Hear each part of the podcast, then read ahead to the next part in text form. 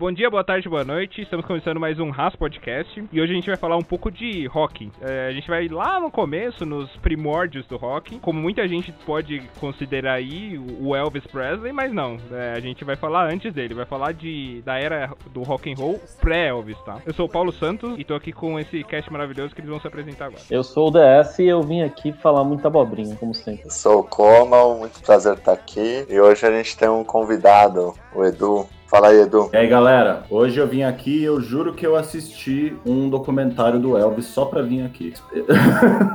só isso também, zoeira. Então, então vamos aqui não falar de Elvis. Não, zoeira. Through a party in the county jail. The prison band was there, they began to wail. The band was jumping and the joint began to swing. You should have heard this knocked out jailbird sing. Edu, obrigado por participar aí mais uma vez do podcast, né? Você participou já algumas vezes do, do Embaixo da Escada. Cara, acho que é uma felicidade grande estar aqui discutindo assuntos diversos com vocês, cara. Me sinto muito feliz. Acho que eu, eu e o Paulo, a gente sempre teve bastante assunto interessante, a gente sempre falou de coisas diver- é, diferentes e assuntos variados. Acho que é muito bacana estar aqui com vocês. Inclusive, acho que vale até a gente. Acho que eu a gente nunca fez um episódio de quadrinhos, né? Nem no Embaixo da Escada, nem aqui também. Acho que vale a gente fazer, que é o assunto que a gente mais tinha, né? Quando a gente trabalhava junto. E o DS também manja bastante aí. Exatamente, exatamente. Gostamos, por sinal. É, então, senhores, falando de a era pré-Elvis, né? Queria falar um pouco assim, voltando um pouco no, no- na origem do rock. Sim, ele vem basicamente de três linhas, né? Do country, né? Da música country da época. Isso na, na fase antes de, de ter rádio, né? No surgimento, com o surgimento do rádio ali começou a surgir o rock, né? Foi uma coisa que popularizou bastante o estilo de música. Mas as principais influências são a, a música country,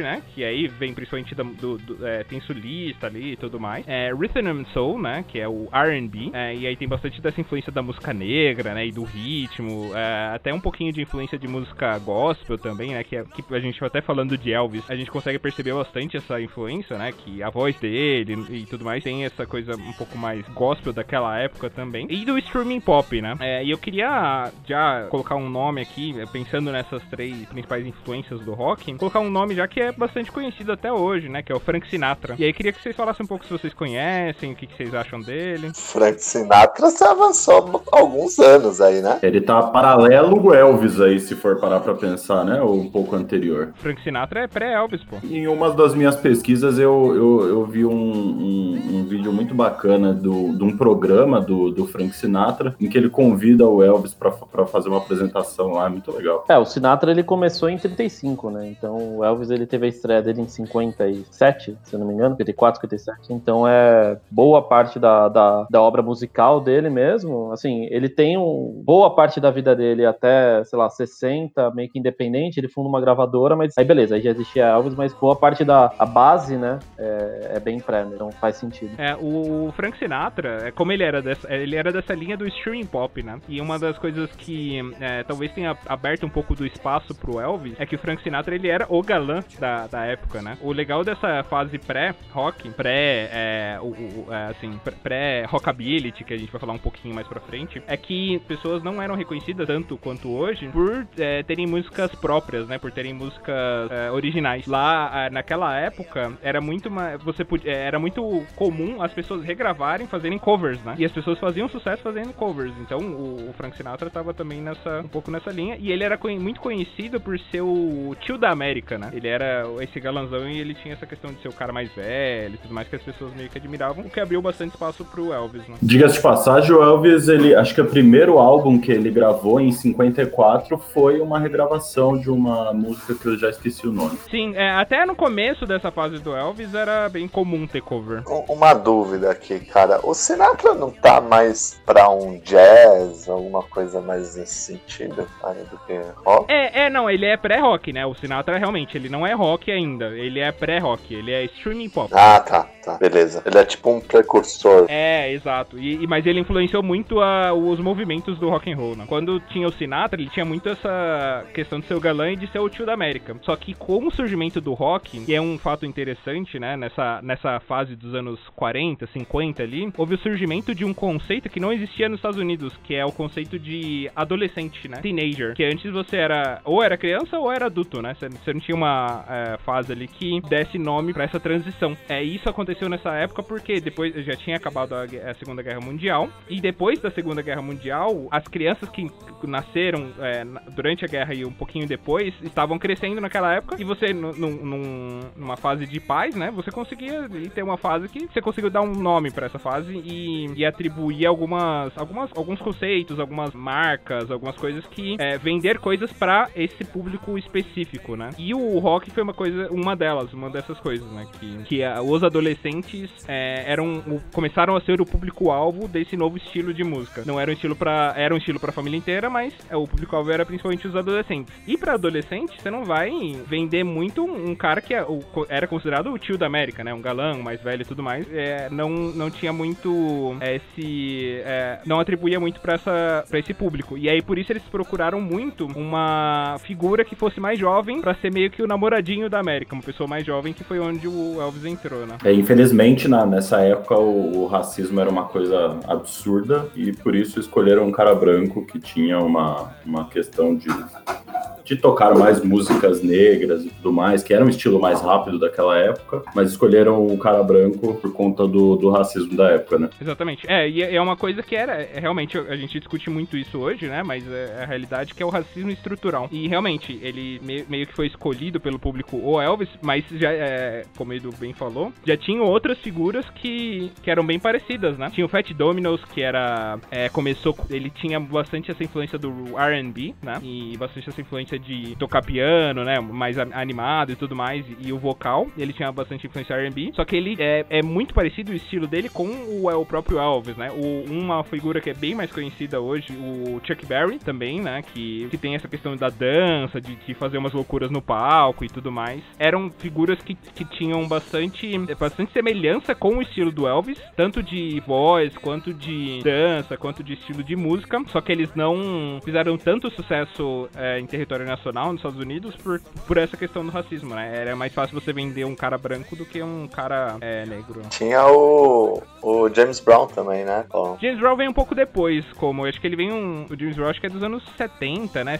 Final. É 60, 70 talvez. Ele vem um pouco depois ali. Mas sim, também. É, mas ele, ele já pegou, na verdade, uma fase que ele até fez bastante sucesso, né? Ele é bem conhecido nos Estados Unidos. É, eu lembro muito quando a gente fala desses, desses esse tipo de artista, me lembra muito Chuck Berry, né? O Chuck Berry acho que é, começou junto, barra, alguns anos antes do Elvis, mas é um dos nomes que, assim, quando a gente olha esse, né, esse passado, passado, e que, que o pessoal confundia, né? Se era, se era o R&B, se era blues, se dava pra chamar de rock, o Chuck Berry é o primeiro nome que me, que me lembra. E, assim, acho que é, é um dos caras que, que tipo, eu, eu, eu, eu ouvi a primeira vez, eu fiquei assim, cara, isso me parece uma coisa. E aí eu comecei a ver que parece ter uma porrada de coisa que eu já ouvi, assim, de, de, de, de, tipo, cara, dos mais básicos, desde um, de um hard rockzinho, algumas levadas dele, até algumas pegadas de hardcore. Então é muito engraçado que esses caras todos de trás, né? É inevitável que você vai ver uma coisinha ou outra muito, muito base, né? A gente ainda vai falar do, do Buddy Holly aqui, mas, cara, é, é impossível você. É tudo aquele negócio, né? Na- Nada se cria, tudo se transforma. E, e eu acho que o- a ideia do rock é muito legal porque foi isso. O rock, né? Ele é uma transformação de uma série de ritmos e estilos e vivências e culturas que criaram esse próprio estilo musical e que criou um lifestyle, enfim. É, é muito legal como as coisas se desenvolvem e, e como a gente tá aqui hoje conversando sobre isso. Sensacional, e acho que assim, é, como a gente tá aqui para aprender também, eu queria saber de vocês, porque eu não, eu não, eu não sei com certeza qual que é a. Da onde veio o RB? O RB é, uma, é um tipo de música que nasceu na, na, na,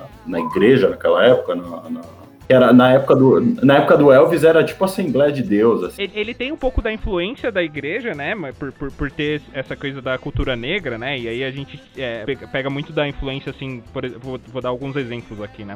É, é legal isso que o Darcy falou, de ter coisas que são. que você até, putz, eu conheço algo nesse sentido. Que tem muitos grupos dessa época que a gente conhece, né? Por exemplo, Andrew Sisters com Roman Coca-Cola, é, The Marshes e tudo mais, que são aqueles grupos bem comuns da época, que é bem parecido com coral coral, né? Um, gru- um grupo ali de cinco ou cinco pessoas, três pessoas, que dançam e cantam, né? E aí cantam em coro e tudo mais. Isso é, é- tem bastante influência da igreja por, por, por questão de dessas pessoas é, frequentarem a igreja e, e começarem a cantar no coro da igreja, por exemplo, né? E tudo mais. Então, é, mui- muito, muito da coisa, muitas coisas vêm dessa questão do, do- das igrejas que tem coro e, e que tem essa influência musical. Ah, o blues, o rhythm and blues, necessariamente, ele tem bastante influência da igreja, mas também vai um pouco contra, né? Porque você tem ali algumas figuras do blues. O blues, é, só pra conceituar um pouco, ele é aquela música meio que de tristeza, de sofrência, né? É a música de sofrência, digamos assim. Só que é a figura do,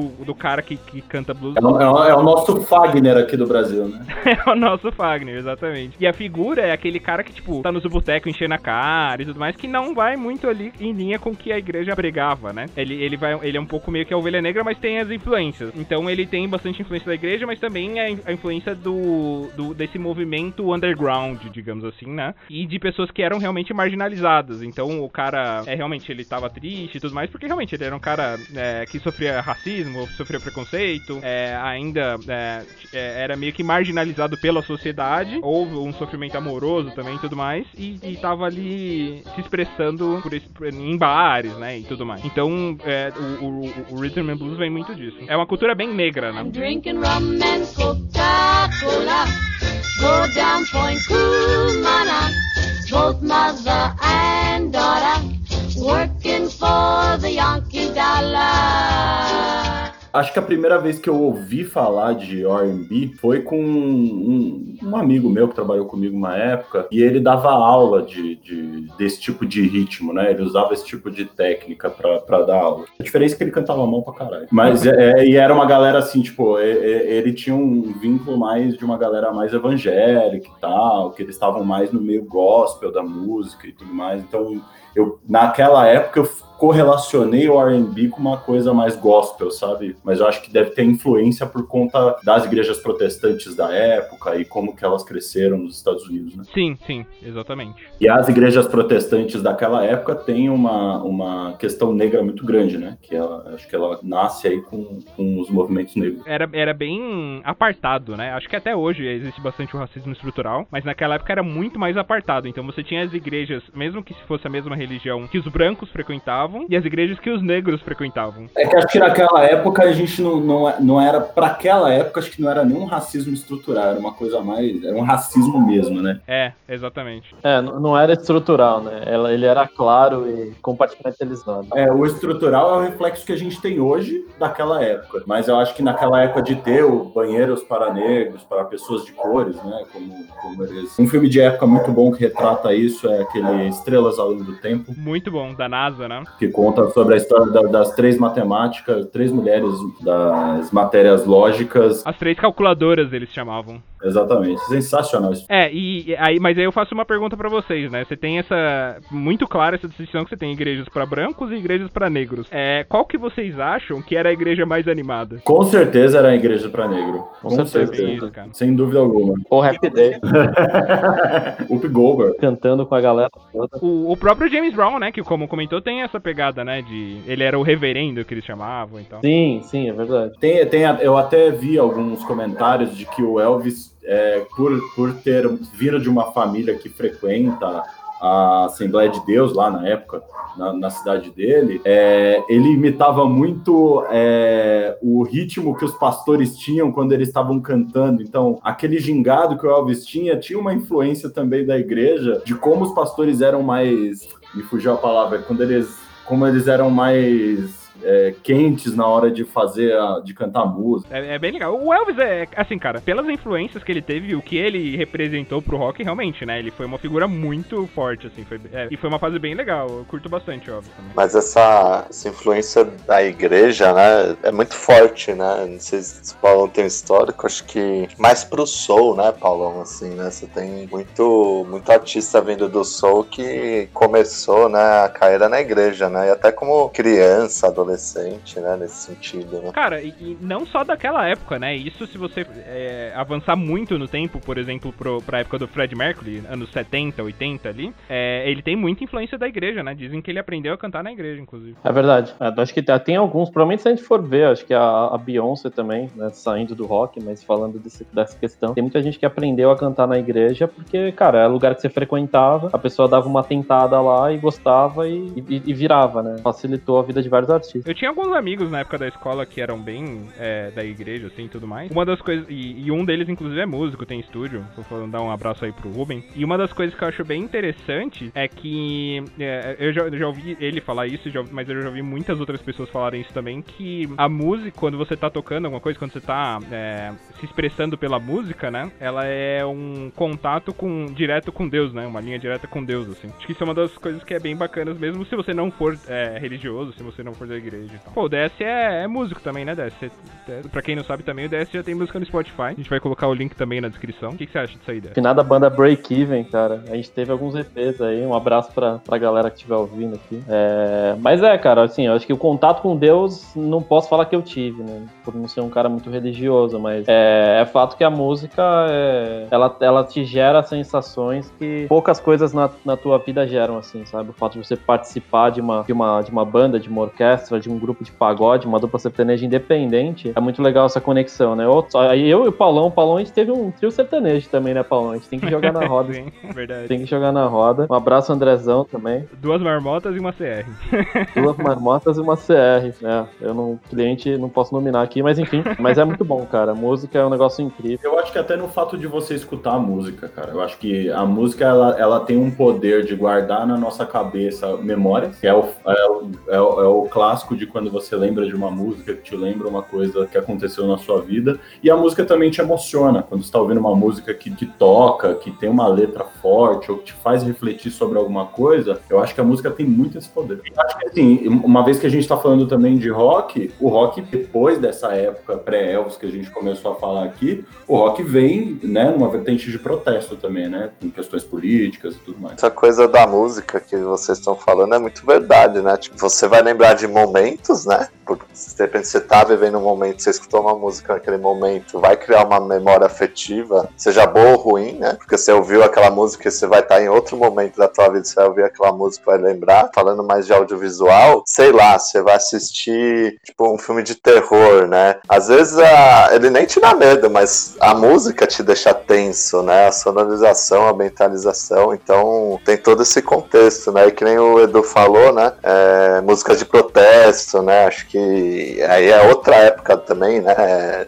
Do, do rock que veio bem forte, né? Essa pegada de, de protesto e tal. Eu, eu confesso que o pré-Elvis eu não tenho tanto conhecimento, né? Mas depois ele foi bem, bem forte, né? Mas quando a gente entra nos anos 70, 80, que vem as músicas mais de protesto, que aí o rock ganha uma representatividade muito grande. Você pega aqui no Brasil, por exemplo, era uma época de ditadura, né? Então o rock ele representava muito isso nas bandas brasileiras, por exemplo. Você vai, você vai pegar algumas bandas brasileiras com algumas letras, são letras de puro protesto. E acho que é essa que é a influência que o rock traz aí olhando pros anos, a partir dos anos 70 e 80. Né? Você ia falar, Paulo? Não, é, eu queria dizer que realmente essa influência ela vem desde, cara, dos anos 50 ali, desde o Rhythm and Blues, né? Porque se a gente for pegar, contando um pouco das ramificações, né? Essas músicas de protesto tem, tem umas muito famosas, Rage Against the Machines e tudo mais, e tem algumas que são menos é, revolucionárias. O punk rock mesmo é uma, uma música de protesto bem forte, um movimento, né, de protesto bem forte.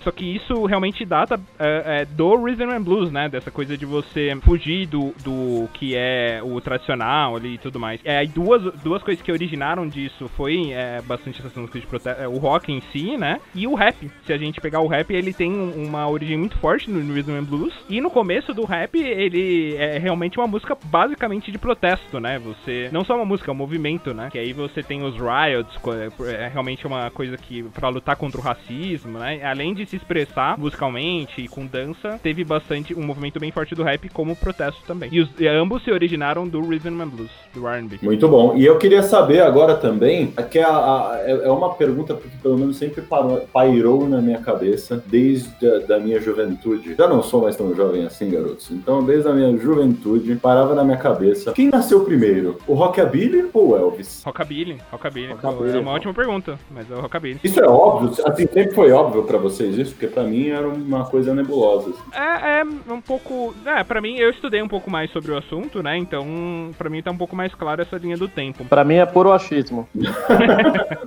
Não, ser bem sincero aqui, eu não, eu não estudei isso não. Eu sempre senti que o Rockabilly vinha antes. Eu achava que o estilo do Elvis não surgiu do nada, digamos assim. Então eu, eu- Ah, mas só pra discordar do Paulão, eu vou falar que o Elvis surgiu primeiro. Mas eu vou trazer um elemento aqui, era muito claro, assim, nessa origem do rock, nessa origem do movimento, e que mostra que dá, dá pra gente fazer aqui, pegar alguns vídeos e mostrar que o Rockabilly veio antes, né? Que é o The Ed Sullivan Show, que depois que surgiu esse movimento com rádio, né? E popularizou, assim, você conseguiu juntar, é, colocar o R&B nos ouvidos de pessoas do subúrbio e tudo mais, né? E aí começou a surgir novos movimentos, é, mais pra frente bandas de garagem e tudo. Ah, o Ed Sullivan Show, com a origem da TV, né, e tudo mais. O Ed Sullivan Show era um show que era um programa de TV, é, começou né, em preto e branco ainda e tudo, é, que eles usavam pra apresentar novos artistas. Era como se fosse um Faustão da época, assim. Então eles sempre tinham apresent... é, todo dia tinha apresentação, não lembro a recorrência, mas sempre tinha apresentações de grupos e, e tudo mais. E o Rockabilly foi mostrado bastante com isso, né, que é aquela formação de, de banda, assim, mais um pouco mais clássica, né, que você tem ali o baterista, o, o, o guitarrista, o cara que canta e tudo, né, Ah, bastante influenciado pelo Frank Sinatra e tudo. Um dos elementos do Rockabilly é essa batida, né, esse, é, esse ritmo um pouco mais simples, você tem ali uma batida mais simples, né, só que, só que, que é bastante poderosa pros ouvidos, assim, ela bem, tem bastante, impacto pra quem tá ouvindo. Então a gente pode citar ah, bastante, bastante exemplos, como o The Kings, e essas apresentações já aconteciam pré-Elvis. O Rockabilly foi, é, era muito, o público-alvo era principalmente os adolescentes, só que esses movimentos que os adolescentes, que eram populares, foram se- é, mudando, até hoje, deve ter, a gente pode citar aqui diversas vertentes, mas eles foram mudando, né? Mais pra frente, um pouco pós-Elvis, a gente teve um movimento muito forte que é o rock de praia, né? O rock praiano, assim, que é o beach rock. Não é o, não é o Charlie Brown, tá dessa. É mais o Beach Boys lá. Would it be nice? Na, na, na, na. Conhece essa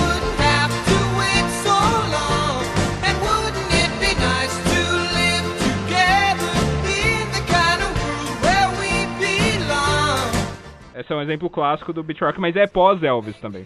É, um exemplo aqui, do, mais um exemplo do Rockabilly aqui, que eu falei do The Kinks, né? Que é um, é um bem famoso, que tem uma música é Girl, you really got me now. Tananana. Então você vê bastante na batida, né? Tananana, tananana, e fica nisso do começo ao fim. O Carl Perkins também é, é uma, é uma figura bem importante ali do Rockabilly dessa época. É, e o, o, o Bill Haley também. O Rockabilly ele tem bastante essa influência do, do que a gente falou, né? Do The Marshalls, do The Angel, Angel Sisters, desse de, de música com coral, meio que coral, assim, sabe? O Johnny Cash, ele é uma figura que veio mais um pouco depois ali dessa época, mas mais ou menos nessa época também, que é, é uma figura bem é, conhecida, né? E, e o Rockabilly é basicamente isso, né? Uma coisa mais... O, o Elvis surgiu bastante no Rockabilly. Eu, eu, pra mim, assim, eu acho que o, El- o Elvis é o auge do Rockabilly, né? E eu acho que o beat, é, o beat rock, que a gente falou, né? Que vem um pouco depois, ele é uma evolução natural do Rockabilly.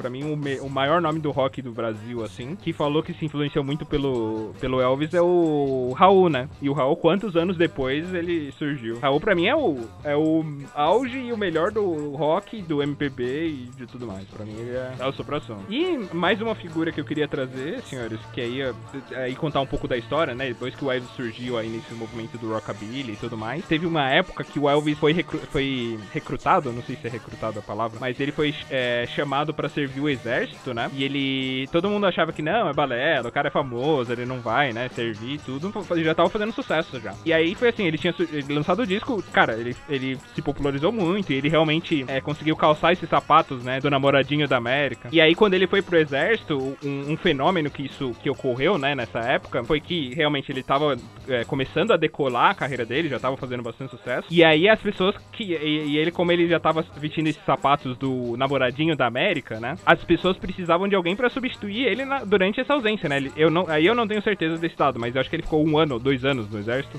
Não, não, não, tenho certeza desse dado. Mas durante esse período que ele ficou no exército, as pessoas estavam procurando um substituto pro Elvis, né? É, então foi a fase que eles ten- tentaram diversos outros artistas e tudo mais. Só que o mais notório é o Buddy Holly, que é um cara, cara, se, se a gente pegar as músicas deles, é, dele, são bem parecidas com o estilo do, do Elvis, né? Aquela voz mais romântica, aquela voz mais grave, pra falar com as pessoas, com as garotinhas e tudo mais. É o cara romântico e tudo, fofo, né? E aí quando tava começando a fazer sucesso, ele sofreu, foi um dia trágico pra, pra, pra história da música em geral, né? Que ele sofreu um acidente de avião, ele já tava, já tava fazendo algumas músicas de muito sucesso tudo, tava começando a decolar também, mas ele sofreu um acidente de avião e morreu, né? E esse foi, ficou conhecido como o dia que o rock morreu, que é o dia que o Buddy Holly morreu. É, e pra quem curte Elvis, assim, Buddy Holly, cara, que pra quem não conhece, é uma, indi- uma super indicação, porque, porque eu acho que são músicas muito semelhantes ali, mas tem um apelo diferente, sabe? Não é a mesma coisa, mas é agrada também pra quem curtiu Elvis. Every day it's getting closer, going faster than a roller coaster. Love like yours will surely come my way. Ah, Hey, ah, hey, hey. É, eu acho que do pré-Elvis era isso que, que tinha, assim, pra gente cobrir, né? A gente falou bastante da- das influências, né? Do que evoluiu ali, do rockabilly e tudo mais. É, eu acho que pros próximos podcasts a gente tem muito, cara, rock and roll, como a gente falou, a gente não tá... É a ponta do iceberg aqui que a gente tá falando, que, que é uma história que é bem menos conhecida do que o resto metal, metal, né, e tudo mais. Só que é a ponta do iceberg. E, e, e, cara, pra mim eu faço uma série aqui no, no Haas falando de, de música e a gente pode é, falar de vários, diversos movimentos diferentes, vocês toparem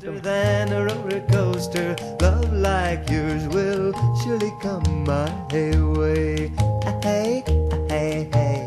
Então, pessoal, a gente teve essa discussão mais cedo, né? Quando a gente falou de, de sentimento, de sensações e o que, que a música traz, né? Aí eu pensei em fazer aqui uma, uma provocação com vocês. Não sei nem se é uma provocação, mas é mais um, uma para exercitar um pouco nossa memória e como a música tá, tá conectada com a gente e como isso, isso é- marca alguns momentos nossos, né? Eu tenho um momento bem marcante que é que eu tava ouvindo Green Day, tava ouvindo Nice Guys Finish Last. Então eu era muito fã de Green Day na época, ainda gosto muito, mas enfim. E eu, eu tava voltando pra casa um dia chuvoso, vindo da escola. Tinha saído 7 horas da noite da escola, então era, sei lá, por volta de 8. E aí eu fui assaltado. É, levaram meu celular enquanto eu ouvia. Eram os primeiros celulares que eu tinha que capacitava MP3, porque antes eu só tinha toque polifônico. Ouvindo Nice Guys Finish Last, fui roubado. O cara levou a minha, minha dignidade, além do meu celular e do MP4 do meu pai. Perdão, papai. E aí eles pegaram a mochila também, só que eu corri atrás dos caras no meio da avenida, eles jogaram a mochila, pelo menos no chão, e, e me deixaram felizes com isso. Mas é, tem esse momento marcante aqui. Eu queria fazer um parênteses que essa sua história do assalto, ele é quase um filme de ação. Se colocar um filme,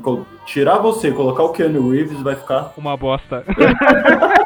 Mas eu gostei muito que você falou do Reeves, que a gente tem aqui no, no grupo, aqui, né, o, o nosso amante Tom Martello, a, a- a- adora o, o Keanu Reeves, né? Ou, quer dizer, odeia o Keanu Reeves por ciúmes da Sandra Bullock. É, é inacreditável. Para com isso. Pra quem quer saber mais dessa história, ouça o episódio, é uma discussão da perdição dos atores, que o Paulão ele ataca ferozmente Keanu Reeves. É, é até triste a forma que ele ataca. O que, que você tem contra o Keanu Reeves? Eu queria saber disso, cara. Então, é ciúme. né? Primeiro que ele que ele contracenou com a Sandra Bullock, que isso já é um outra, não, dizer. Cara, ele, ele não tem expressão nenhuma, velho. Ele é, é a mesma expressão em, todo, em toda a carreira dele de 30 anos. Ele é ótimo, ele é ótimo, cara. Você quer fazer um filme bom dele, mata o cachorrinho dele que vai estar tudo certo. Certo não, vai estar tudo errado no caso. Então, mas ele faz uma bagaceira quando mata o cachorro dele com a mesma cara, do começo ao fim do filme. É que ele é tipo um deus, velho. Ele não é só um ator completo. Ele é um deus na sua totalidade. Como ser humano, como ator, pra aparecer em jogo, pra ter um sósia no Brasil. O cara é tão generoso que ele tem um sósia no Brasil, velho. Tem um sósia no Brasil, pode crer. Mu- Muito bom, viu, Edu? Depois você escuta o episódio aí que o, Décio mencionou, eu, eu já recebi feedbacks que o, o Paulão pegou pesado demais, cara. O Reeves é um ótimo ator. Nossa, Críticas duríssimas. você é louco, gente. Ô, a Casa do Lago é meu, é meu filme predileto. Ô, louco. Diga-se de passagem. Cara, então, ele contracenou com a, Sandra, com a Sandra Bullock duas vezes, a Casa do Lago e Velocidade Máxima. Exatamente. E o Velocidade Máxima. A Sandra Bullock carregou ele nas costas nos dois filmes, velho. Para com isso, para com isso. Ele é, ele é carismático demais, você é louco. O cara anda de metrô, o cara dá esmola, dá esmola grande pros outros. O cara é um santo. E ele vai interpretar o DS no cinema nesse dia aí que ele contou, né? É doido. Exato, exato. Isso, exatamente. Vai ter um assalto muito louco. Quer dizer, um assalto, qual que era a música mesmo do Green Day? A, a- qual? Nice Guys Finish Last? É. É. um dia, Nice Guys Finish to Last.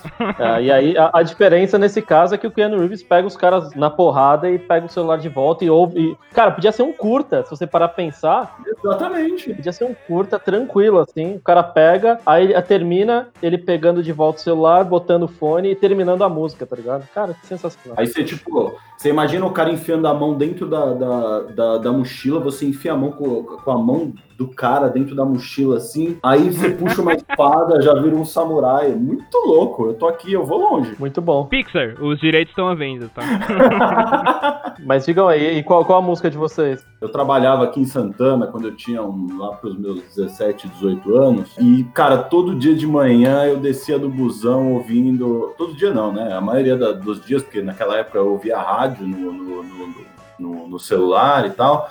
E eu ouvia Led Zeppelin Starway to Heaven. Então, toda vez que eu ouço essa música, cara, eu lembro daquela época e daquele maldito emprego que eu tinha na vidraçaria. Uma vidraçaria. Não, era uma vidraçaria automotiva que eu trabalhava, cara. Eu devia ter uns 17, 18 anos. De, de lá eu fui pra Santa Figênia, depois trabalhei um tempo na Santa Figênia. Mas era muito, muito, muito legal. É, assim, é muito legal você saber que, tipo, a, a música tem o poder de guardar nas nossas lembranças é, momentos diferentes. E, e, e- e como eu gosto de falar pra todo mundo que eu vivo na força do ódio, eu gosto de ouvir um rock and roll pesado, assim, uma tanza pra mexer numa planilha, por exemplo, pra me concentrar.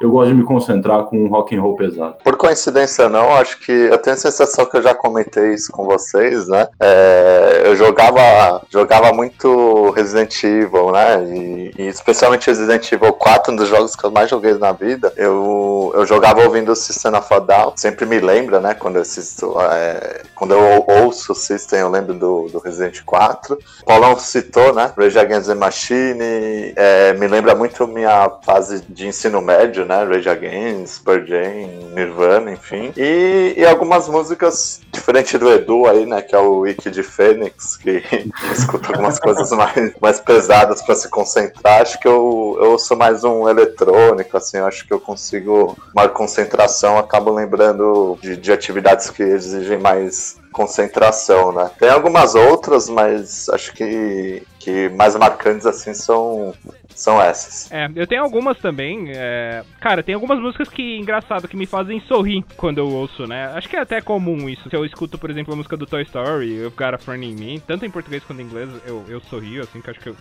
traz bastante lembranças boas. Tem uma música do- de uma banda que se chama The, é, The Heads and the Hearts, que a música se chama Rivers, Rivers and Roads. Eu ouvi essa música pela primeira vez no final da, da série Chuck, no último episódio, quando a Sarah fica com o Chuck, né? Nossa, é pesadíssimo esse episódio. cara. Pesadíssimo, né? e muito. Cara, que série. Chorei horrores. Que série incrível, né, Chuck? Puta que saudade. E sempre que eu ouço essa música, eu, eu, eu sorrio também, assim. é. E, e tem umas outras músicas que me associam com outras coisas, né? Do Rock and Roll Racer, é, que tem a música do Ozzy, né? Que sempre lembra. Tem bastante músicas icônicas também nesse, nesse jogo, né? E o engraçado é que é feito com aquele pianinho lá, porque é 8 bits, né? E tudo. É um jogo bem legal e, e sempre que eu escuto essas músicas eu lembro desse jogo aí. E aí tem também, sempre eu jogava Revolt também no computador uma época, e eu sempre sempre escutava é, Iris, do Google Doll. Então sempre eu lembro desse jogo também quando, quando eu escuto essa música. E várias músicas que eu, que eu escuto que eu lembro do Guitar Hero, né? Então tem Even Flow do, do Guitar Hero 3, que, cara, é, era a música do menu, então você escutava toda vez que você colocava o jogo, você escutava, né? E como eu jogava, nem jogava pouco Guitar Hero,